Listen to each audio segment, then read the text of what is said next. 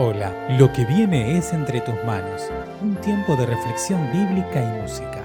Quienes lo hacemos, esperamos que te ayude a acercarte más al corazón de Dios.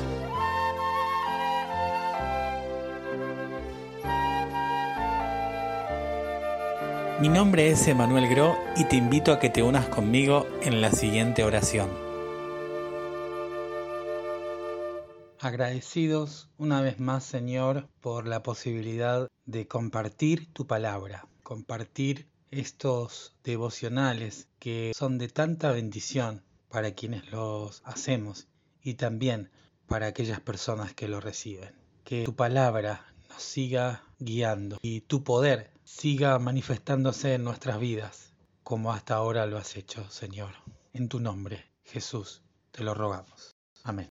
Alabemos al Señor, nuestra roca, nuestra fortaleza, nuestro baluarte, nuestro liberador. Él se merece toda gloria, toda honra, toda alabanza.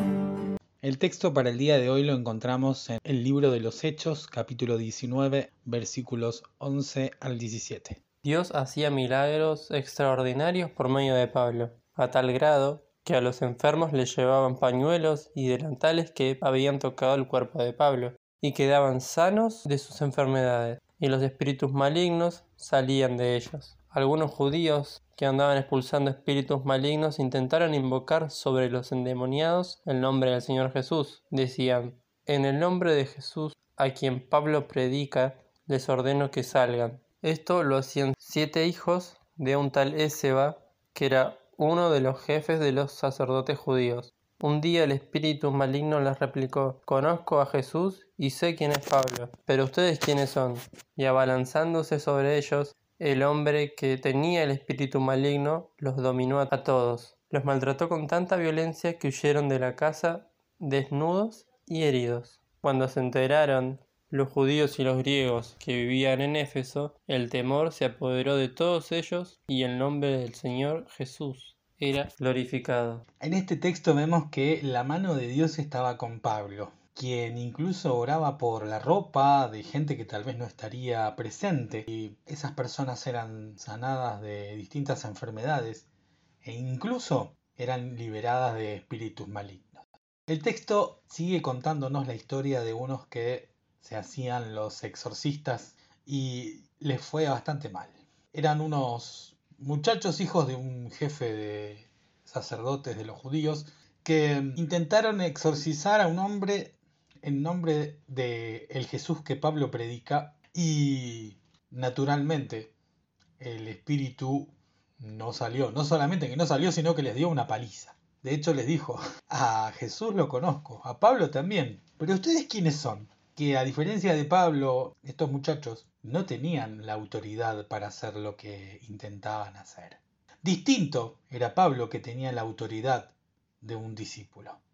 El Señor Jesús dio autoridad a sus discípulos, a aquellos que lo seguían, de sanar a los enfermos y echar fuera demonios en su nombre. Pero esa autoridad fue dada solamente para quienes lo seguían a Él, para quienes creían en Él, para quienes lo buscaban a Él para quienes tenían comunión con él. Estos muchachos eran unos perfectos desconocidos para el espíritu maligno. No eran discípulos de Jesús.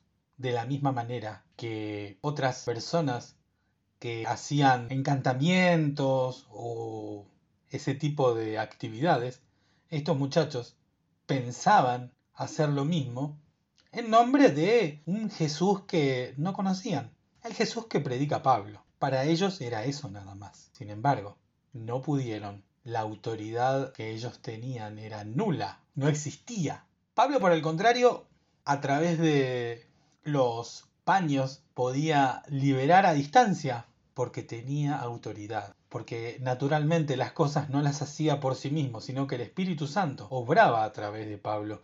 Pablo intercedía y el Espíritu obraba en donde sea que tenga que ser. Allí estaba el Espíritu Santo, obrando, con poder, con milagros, con liberación, porque había un discípulo que tenía autoridad.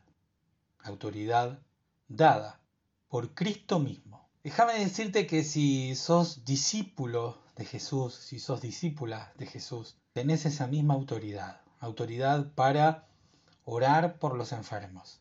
Autoridad para orar por libertad de cualquier espíritu maligno, porque Jesús mismo la dio a todos aquellos que lo siguen. Si no sos discípulo o discípula de Jesús todavía, te invito a seguirlo. Vas a tener esa misma autoridad por seguirlo y por creer en Él, por buscarlo y por estar en comunión con aquel que promete estar con nosotros todos los días y obrar a nuestro favor.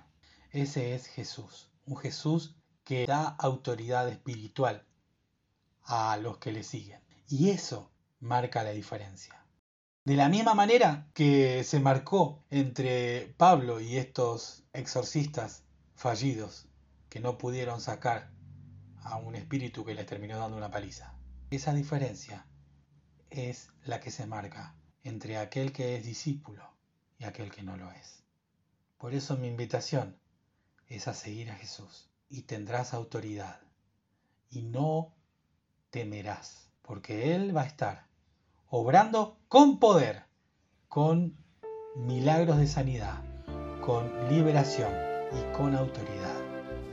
Esa autoridad que da a aquellos y aquellas que lo siguen.